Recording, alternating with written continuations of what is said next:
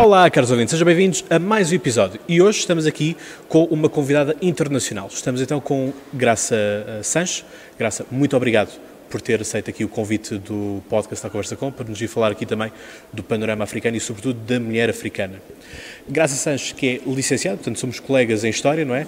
A diferença é que a Graça é do, do Porto, licenciou-se da Faculdade de Letras da Universidade do Porto e tem uma, uma um mestrado em supervisão pedagógica pela Universidade do Minho e também uh, auditoria do género pelo. Exato. Uma vez mais, obrigado. Obrigada pelo convite, é um prazer. Perguntava uh, como é que vê a situação política e social e económica em África, o continente todo, no sentido que temos uma clara diferença entre o Norte e o Sul, em que temos o Boko Haram a operar também na Mauritânia e na Nigéria, sobretudo, a fazer os massacres que todos nós conhecemos. Temos o Norte uh, muito virado para aquilo que é a Europa e para o Mediterrâneo, mas também com conflitos armados e com ditaduras em, curso.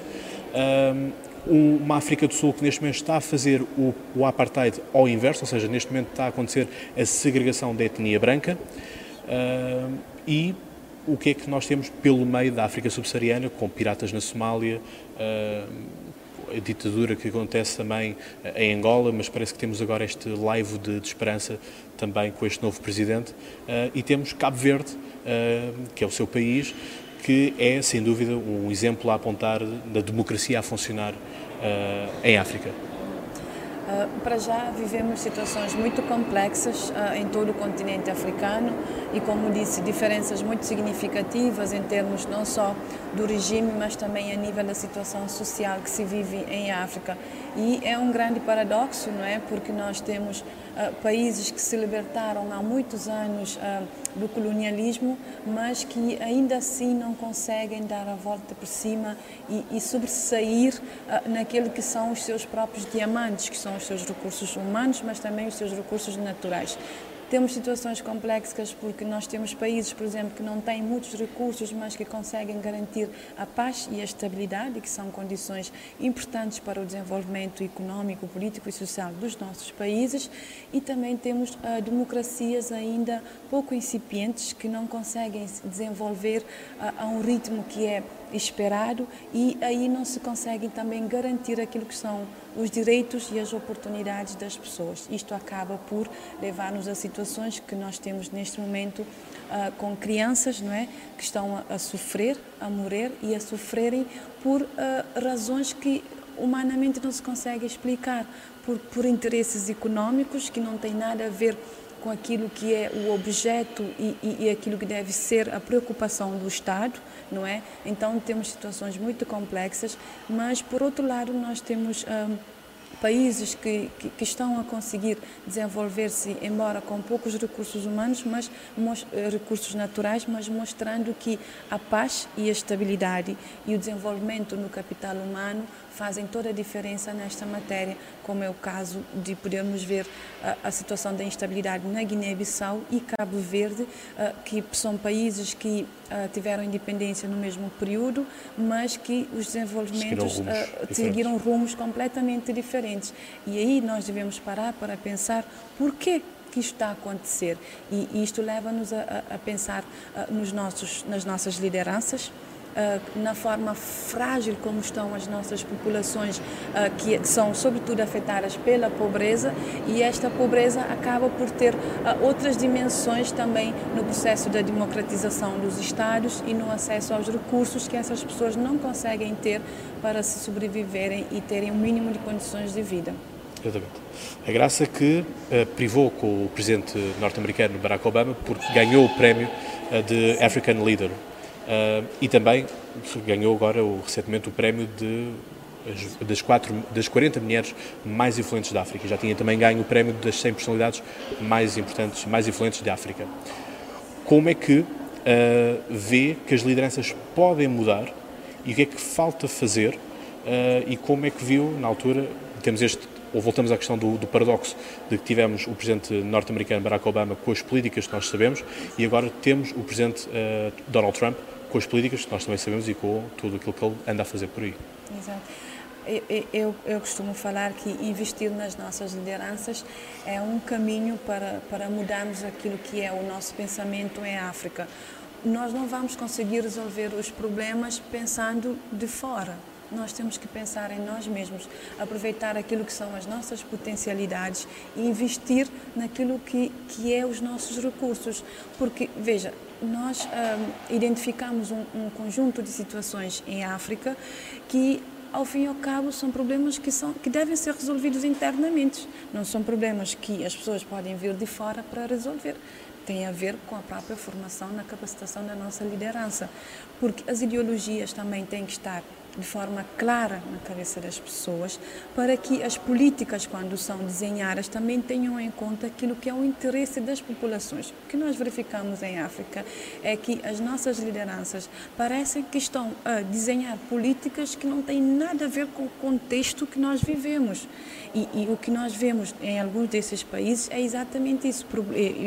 Políticas desenhadas que estão fora daquilo que são os problemas. É por isso que nós temos altas taxas de pobreza em África ainda, como é o caso de Moçambique, que tem acima de 60% de pobreza. Mas então quando, como é que nós vamos fazer para melhorar toda essa situação? É investir nas nossas lideranças para ter também uma maior uh, coerência, eficiência e eficácia naquilo que são as políticas, mas também aquilo que tem a ver com os nossos recursos. Os recursos, quando são poucos, têm que ser utilizados de acordo com as necessidades da população.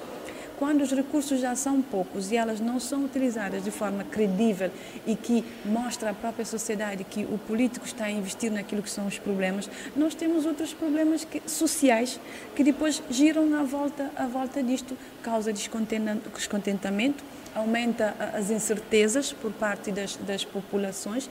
Isso não são problemas que nós resolvemos com a ajuda externa, são problemas que nós temos que sentar, pensar e investir nas nossas lideranças para que eles comecem a pensar em, em, nos seus nos interesses da população e não nos seus próprios interesses porque no fundo uh, o que nós vimos em África hoje em dia é uh, políticos não é que têm grande responsabilidade na materialização daquilo que são as políticas para as pessoas voltadas apenas para o, para o seu interesse para o seu umbigo acabando por ficar de fora aquilo que são o interesse das pessoas. E é por isso que o presidente Barack Obama investiu muito neste programa de jovens líderes africanos.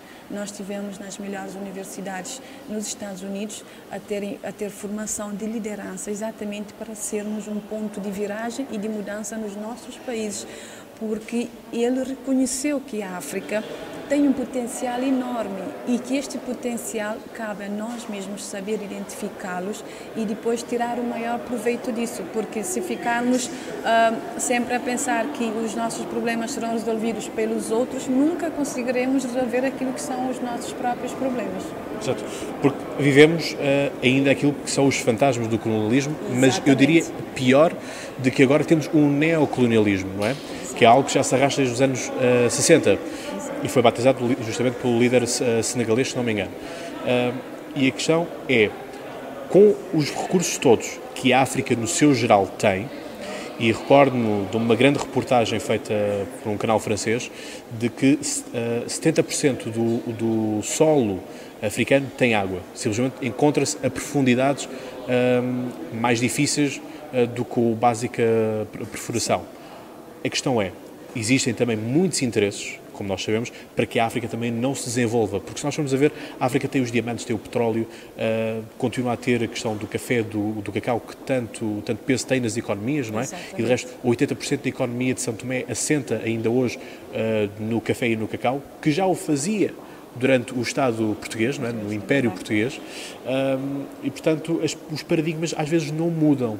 E o que é que falta? Sobretudo porque, como, como disse bem a Graça, hoje, hoje, tal como antes, os líderes africanos são formados também nas universidades, de, quer da América, quer da Europa. O que é que falta para dar justamente a volta? Exato. Eu penso que, que a questão tem a ver com a ideologia e com também as causas com quem nós, nós, nós uh, lutamos, porque uh, nós temos que ver que a política é, é um lugar nobre para se trabalhar a responsabilidade de definir as medidas Exato. macros para o país está na, nas mãos dos políticos. E se nós, nós temos que ter políticos que não, que não sejam corruptos, nós temos que ter políticos que não estejam a olhar para o seu próprio interesse, mas a pensar na necessidade do seu povo. E isto não se vê de todo em África. E quando eu digo que o problema não está fora, é exatamente por isso, porque os nossos líderes, a maior parte deles, estudam em grandes universidades. O problema está em pôr em prática aquilo que as pessoas aprendem nas universidades. Isto não é as outras pessoas que nos vão dar, somos nós que temos que trabalhar para pôr em prática isto e diminuir os problemas que nós temos nos nossos países, porque não se, não se pode, não se pode uh, obrigar um líder a, a, não ser corrupto, não é? Então, se ele pensar que está ali para resolver os problemas da população que está em necessidade, e se também eu penso que o que falta muito nos nossos países tem um pouco a ver com a fiscalização. Eu digo a fiscalização não só uh, por parte uh, dos parlamentares, dos tribunais de contas, que são as instituições superiores de controle, mas também da própria sociedade civil. É preciso ah, empoderar a sociedade civil. Por quê? Porque a sociedade civil precisa conhecer aquilo que são os seus direitos, precisa conhecer aquilo que são as políticas programadas para o governo, para que quando elas não sejam implementadas, possam saber uh, como reivindicar esses seus direitos, porque muitas vezes nós aprovamos o, o, o orçamento do Estado é aprovado, por exemplo, e depois quando vemos a execução dos projetos e das verbas não tem nada a ver com aquilo que foi programado no início, mas a sociedade tem que estar informada sobre isso para que quando isso aconteça ela possa fazer esta reivindicação, porque senão os políticos continuam a fazer uh, as, suas, uh, as suas coisas e não tem ninguém uh, por detrás para fazer essa fiscalização. Então, a capacitação, é, ela também é importante, mas é importante que a sociedade civil esteja empoderada para poder fiscalizar aquilo que são as políticas que são implementadas nos seus países. E outra coisa importante que, quando fala dos recursos, é inconcebível que em São Tomé, com a produção de cacau que nós temos lá, é inconcebível que seja nos outros países utilizar este cacau para fazer o melhor chocolate do mundo. É. São Tomé tem que tirar melhor proveito daquilo que é o seu potencial em termos de recursos. Então, isto quer dizer que o Estado tem que fazer uma introspeção, ver que isto é um recurso natural dele, que não está a ser bem aproveitado e em benefício da população. Porque aquelas pessoas que fazem a produção e a colheita do cacau, se formos ver como é que é a situação dessas pessoas, é lastimável. Essas pessoas não têm nenhuma qualidade de vida e quem está a ganhar com a produção dessas pessoas não são eles, não são os santomenses. E, e é preciso que a África também veja que tem o potencial para o seu crescimento e que os outros países, claro que querem que uh, os produtos sejam uh, uh, comercializados nos seus países, é claro. Então, você tem a matéria-prima, dá para o outro trabalhar e depois vai te vender. Exato. Não, isto é inconcebível. A África tem que aproveitar melhor os seus potenciais para que isso possa acontecer. Côte d'Ivoire é um dos países que agora está a ter um crescimento económico elevado. Por quê? pegou nos seus recursos humanos, capacitou e agora os seus produtos que eram vendidos para fora estão a ficar nos seus países, a transformá-los e a vender para fora. Exato. E por que que os outros países não podem fazer o mesmo? Por que que nós temos que estar sempre nesta dependência dos produtos de fora quando nós também podemos comercializar esses nossos uh, produtos? Então é importante que nós uh, foquemos naquilo que é o nosso potencial e aproveitemos esse potencial da melhor forma possível para tirar proveito em benefício daquilo que são as nossas necessidades. Eu com ironia digo sempre de que, eh, enfim, em Angola não se nacionalizaram os recursos, familiarizaram-se os recursos, no sentido de que as, os produtos, os diamantes do petróleo passaram para as mãos de uma só família, não é? A família do, do então presidente José Eduardo Santos. Mas uh, recordo, estávamos agora aqui a falar da questão dos recursos para fora e tudo mais. Uh, e recordo no ano passado uma grande reportagem que aconteceu no TV5 Monde uh, sobre o Senegal e, o, e, a produção do leite do Senegal. Então o que acontecia? Uh, as pessoas tinham as vacas, mas as pessoas, e as tribos, neste caso, não sabiam que as vacas davam leite. Ou seja, o que acontecia? Era, eram sempre depositados pelo governo, governo de Senegal, caixas de leite em pó francês. Uh, e curioso de que essa, essa marca uh, nunca muda os rótulos nem as embalagens que vão para a África. Ou seja, aqui na Europa já mudaram várias vezes os rótulos, mas como têm medo que as pessoas deixem de associar que aquela embalagem significa leite, continuam com o mesmo design, com a mesma roupagem. E isto é grave porque lá está, as pessoas tinham as vacas ali ao lado, Uh, não tão gordas como aqui na Europa, certamente, mas tinham aquele recurso, tinham o leite. No entanto, o governo continuava a pagar as caixas e os caixotes à França pelo leite em pó. Isto é realmente uh, censurável não é? e horrível, horrível de vermos esta triste realidade que, que acontece. E, e, e não, não, se passa somente no Senegal, basta ver a, a dependência que nós temos dos produtos de fora. E, e, e, isto é, é, uma pena, é uma pena porque isto só mostra mais uma vez que os, os governos não estão preocupados com aquilo que são as necessidades das nossas populações. Porque se fossem uh, uh, preocupados e, e, e, tivessem uma liderança uh, servidora, não é? poderiam transformar aquela, aquela comunidade dando-lhe um valor acrescentado, não é? Trabalhando na produção nacional, qualificando esses recursos humanos e dando-lhe ferramentas para o empoderamento e a própria criação do autoemprego. O que os, os nossos Estados têm que ver é fazer a, a, contabilidade do custo-benefício. Quanto é que custa tirar uma pessoa da pobreza, que depois tem os custos com a educação, a saúde, custos elevadíssimos, não é? Porque essas pessoas depois não têm autonomia e não têm condições para uh, terem os seus filhos na escola, não têm acesso a estruturas de saúde, fica muito mais caro ao Estado. Mas se o Estado investir o contrário, tem muito menos despesas, porque uma pessoa, uma família, que imagina uma família dessas que tem vacas, trabalhar como deve ser, não é? Está a pagar imposto ao Estado está a melhorar as suas condições de vida, está, vai investir melhor na sua saúde, na sua educação. O mercado local o mercado local, o emprego e depois isto tem um custo-benefício maior para o próprio Estado. Nós ainda não percebemos isso.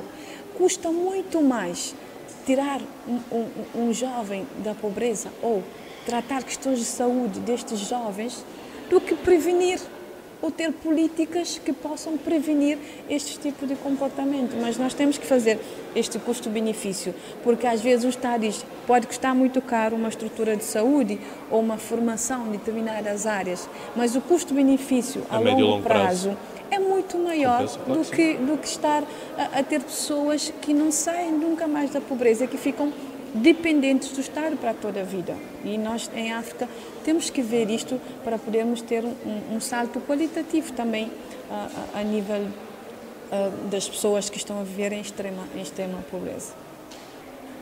A Graça, que também é, já foi deputada da, da, Nação e é uma reconhecida ativista pela igualdade de género e pelo, pelos direitos humanos. Perguntava-lhe a si, na questão de pormos em prática e ensinarmos e incutirmos a igualdade de género em África, no sentido de que em, uh, no, no, primeiro mundo, chamado assim, no mundo ocidental, é uma preocupação constante a implementação da igualdade. Mas, uh, se formos à África, se calhar a primeira preocupação que todos temos é da subsistência, no sentido de termos recursos, termos comida para o dia seguinte. Como é que nós conseguimos fazer entender às pessoas que a igualdade de género é um assunto de primeira ordem, primeira linha, uh, e como é que tal pode virar também o paradigma uh, africano. Exato. É porque uh, as questões relacionadas com a igualdade de género ainda têm conceitos que, que são muito deturpados, não é? Quando nós falamos em igualdade de género, nós estamos a falar de acesso a direitos e oportunidades iguais, tanto para homens como para mulheres. O que acontece em África é que o, o fosso de género ela afeta sobretudo pela parte negativa as mulheres, não é? Estamos a falar, por exemplo, do acesso uh, da pobreza, não é? Uh, é um rosto muito feminino em África ainda, a pobreza. Uh, ainda nós temos uma taxa elevada de analfabetismo, sobretudo nas mulheres acima dos, dos 30 anos, não é? E então são desafios muito complexos. E então, quando queres falar sobre as questões de igualdade de género, as pessoas à partida ficam a pensar que queres beneficiar apenas as mulheres. Mas a nossa linguagem é, é, é completamente diferente, a nossa abordagem é completamente diferente.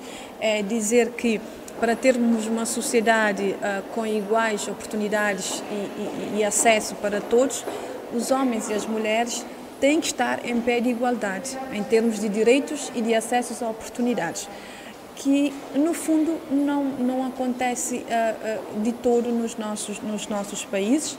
Não quero com isso dizer que não houve avanços houve avanços significativos nesta matéria principalmente quando falamos dos nossos países uh, a PALOP mas nós ainda temos uma uma franja da população que está a ser afetada e o que as pessoas não percebem é que são potencialidades que estão a ser afastadas não é e quando eu digo isso, eu falo das mulheres, nossas mulheres em África, que labutam no seu dia a dia, na agricultura, na pesca, na indústria e em todos os setores, especialmente o setor informal, não é? E que cujo cujo esse trabalho não é valorizado e não conta sobretudo para o PIB. E é curioso ver que, no, na maioria dos nossos países, o setor informal ocupa 90% das atividades econômicas dos nossos países. E é grave como este trabalho não é valorizado e não conta para o PIB. E então, nós precisamos falar de igualdade de oportunidades e igualdade de género nos nossos países para que as pessoas percebam que nós não vamos evoluir enquanto os homens e as mulheres não tiverem as mesmas oportunidades. E eu, quando falo isso, estou a falar no setor da educação. Né?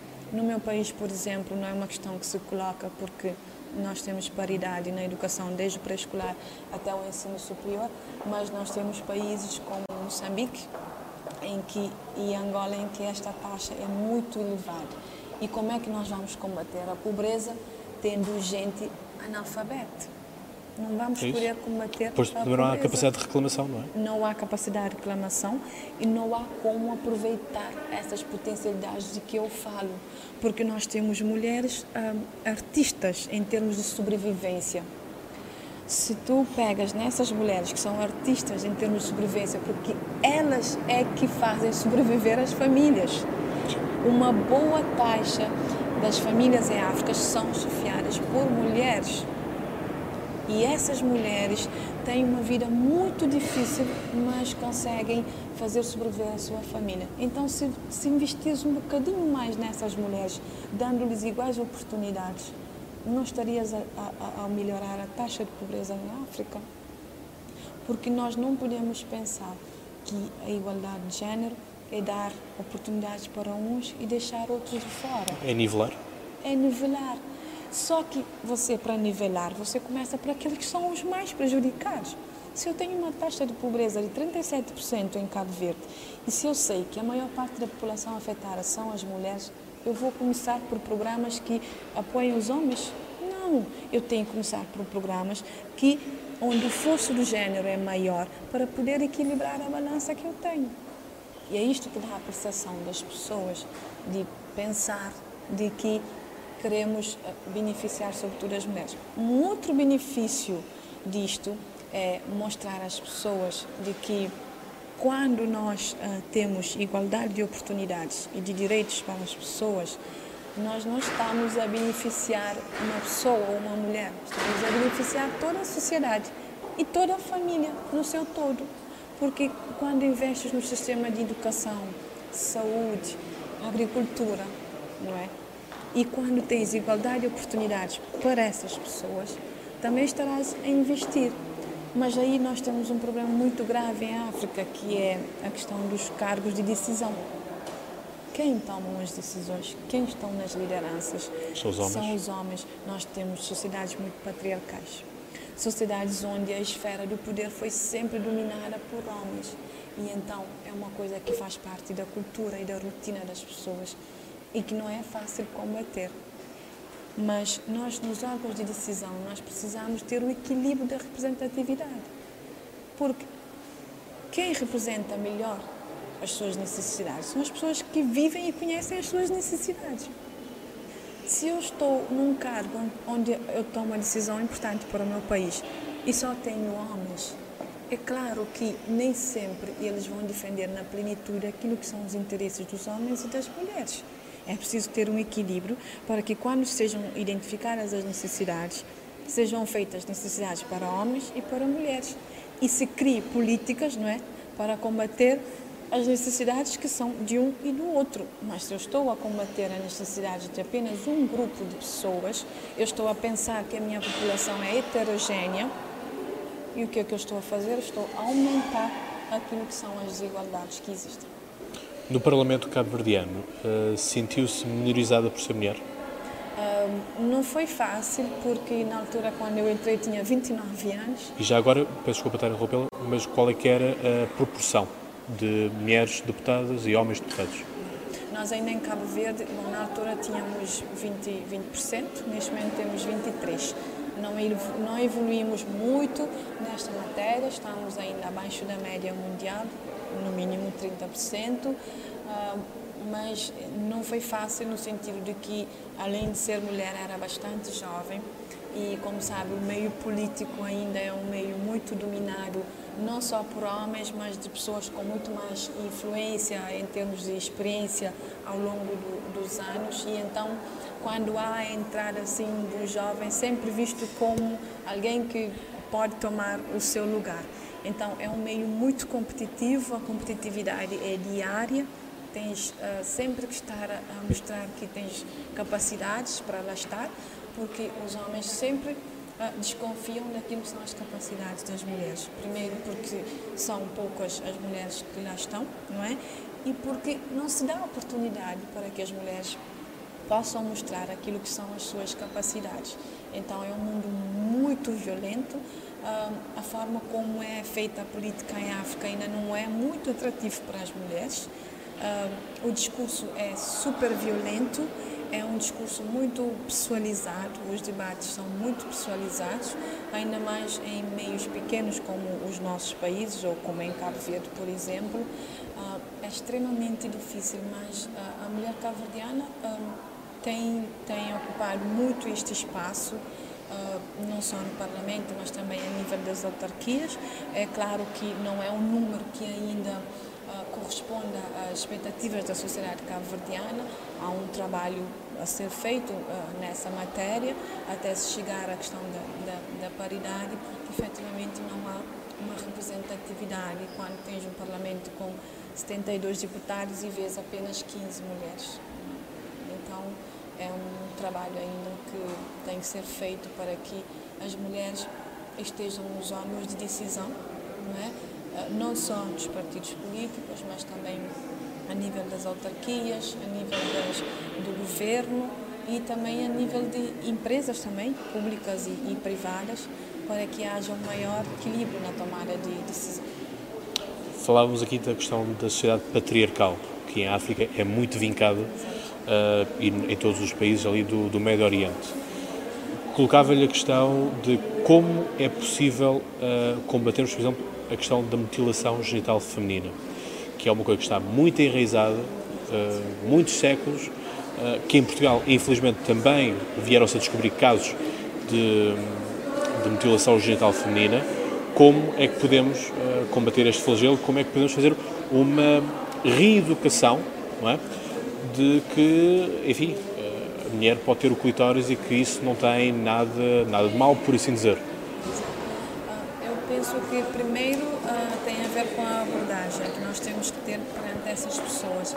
Estamos a falar de cultura, estamos a falar de valores e não é fácil chegar nestas comunidades e dizer simplesmente tem que parar com essas práticas. Eu penso que tem que haver uma abordagem mais pedagógica junto dessas pessoas, tentar mostrar-lhes que isto não faz diferença uh, nas, suas, nas, suas, nas suas vidas, no seu dia a dia e que é uma cultura que pode estar a pôr em causa alguns outros direitos que as pessoas têm, porque efetivamente um, é uma situação muito, muito, muito grave estar a acontecer isto ainda, mas eu penso que tem que ser estudada a raiz do problema, não é?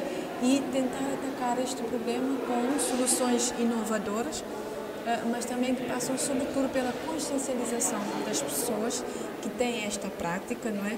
Mostrando que é uma coisa que está a pôr em causa aquilo que são uh, os direitos da, das mulheres, sobretudo as nossas mulheres uh, dos nossos países mais, mais vizinhos. Em Cabo Verde também uh, não é uma prática do país, mas nós também recebemos uh, de muitos países e é uma questão que está na agenda, agenda nacional, nas associações que trabalham com esta problemática e eu penso que a sociedade não deve dar tréguas porque as culturas, as nossas raízes não podem simplesmente pôr em causa aquilo que são uh, os direitos consagrados a nível nacional, quer a nível internacional. Aqui no mundo ocidental temos muita preocupação com a questão do racismo. É? Racismo, sobretudo aquilo que são as etnias africanas, asiáticas, aquilo que são as minorias. Uh, como vê esta, esta vingança, diria eu assim, que está a acontecer na África do Sul de pôr o apartheid ao contrário e como é que costuma ser uh, a convivência entre uh, os autóctones negros com a etnia branca que se encontra nos países africanos. Isto porque, enfim, também há muitos relatos por muitos países de haver uma segregação e de haver maus tratos, uh, não só àqueles que vivem e que são de etnia branca, mas também a turistas que por vezes são atacados também. Exato. Eu, por acaso, tenho acompanhado apenas na, nas notícias, nunca lidei diretamente com, com esta questão, mas penso que pode ser um retrocesso no sentido de que nós não devemos combater o mal fazendo o mal. Eu penso que as pessoas têm que ter uh, alguma racionalidade neste, neste momento, uh, pensar com, com calma e, e, e, tentarmos sempre pôr no lugar do outro, porque nós somos, os nossos países, uh, vivemos muito na, na diáspora, é? e nós temos que sempre pensar que estaremos nos países, nos países do outro. E hoje em dia não se justifica resolver um problema criando mais problemas raciais, porque o mundo já tem problemas demais, com, e em África, sobretudo, nós temos o combate à fome, o combate ao analfabetismo, a própria sobrevivência em, em várias partes. E, e, e, não justifica estarmos a ter uh, essas, essas, essas atitudes. E, e eu penso que alguém, uh, os líderes desses países têm que dar o exemplo, chamar a razão e, e, ver outras formas de resolver aquilo que são os seus problemas internos e não estar a, a extravasar uh, por atitudes radicais, porque o radicalismo não, não, nos vai levar, não nos vai levar a lado nenhum. Muito pelo contrário, vai aumentar o ódio, não é? E, e imagina, são, são pessoas que, uh, no fundo, são pessoas e muitas dessas pessoas têm famílias de, de, de, dentro dessas diferentes etnias e isto depois pode causar um problema social muito grave e que vai depois uh, ter uh, consequências muito graves em termos uh, falo até de mortes, não é? Porque às vezes chega, chega a este sentido e eu penso que não vale a pena estarmos a, a, a ter atitudes desta natureza vamos ganhar nada com isto.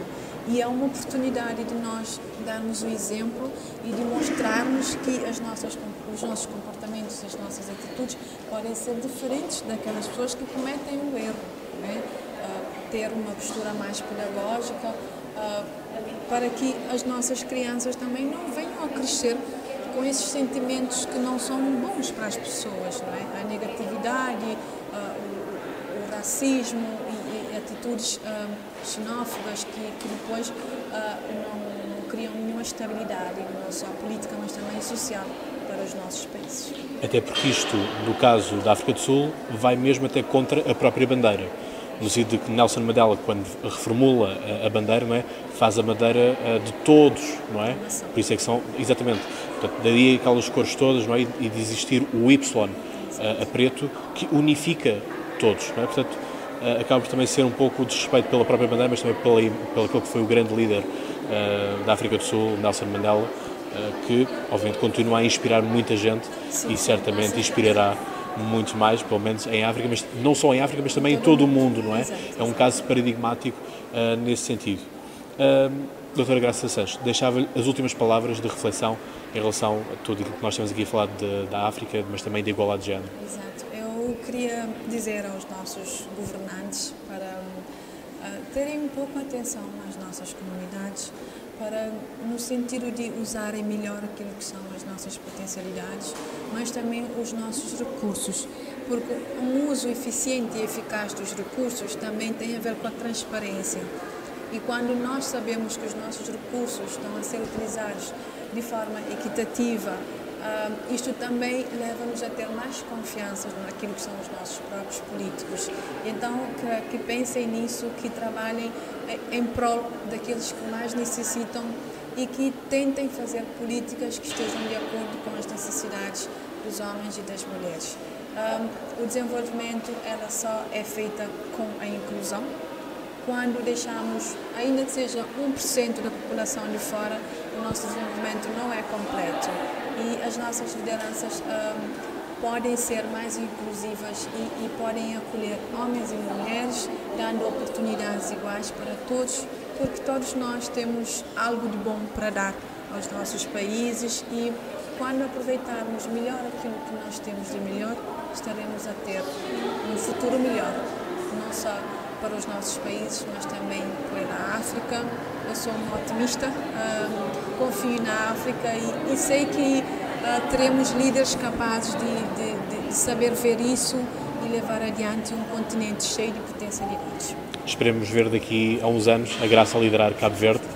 Será um gosto imenso para o, para o podcast uh, ter estado aqui à conversa consigo. Graça, muito obrigado. Obrigada. Deixava também aqui o, uma frase que é do, a igualdade parte de todos. Também tem que ser os homens a colocarem-se lado a lado com as mulheres para a criação de uma sociedade livre, justa e igual para todos. Vocês, caros ouvintes, muito obrigado por nos seguirem e já sabem, até lá, boas conversas.